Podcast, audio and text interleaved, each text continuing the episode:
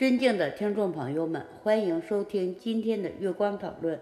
很高兴今天能和大家一起探讨《中阿含经》这个话题。《中阿含经》原始佛教基本经典，北传佛教四部阿含之一，因所集各经篇幅适中，故名。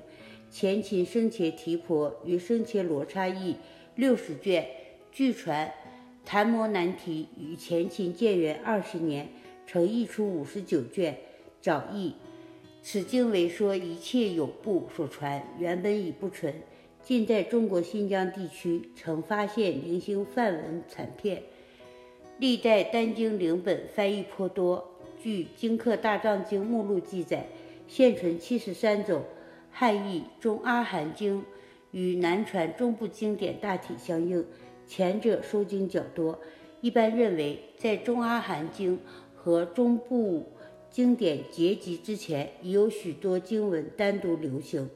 两传文本所及经文都没有按其形成的次序排列。中阿含经收经二百二十二部，分为五颂十八品，经文分品，并无统一划分标准，大致有如下几种形式：一、根据经文所述的主要教义分品。如夜相应品有十部经，主要阐述业报轮回等教义；兼博耆那教苦行灭业和其他宗教派别的业报学说。未成有法品有十部经，主要记述佛陀的往生事迹和阿难等佛弟子的持戒修行。此外，根本分别品等把论述相同教义的若干部经集成一品。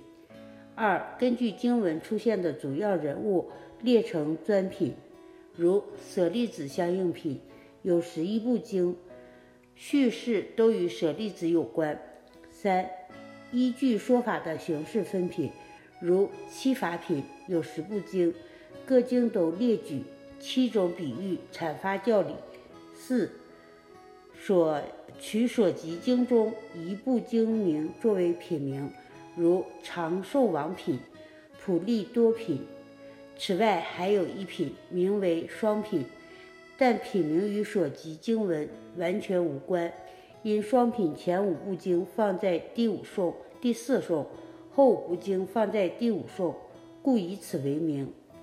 全经包括三个主要内容：一、详述各种修行规定之间的相互关系。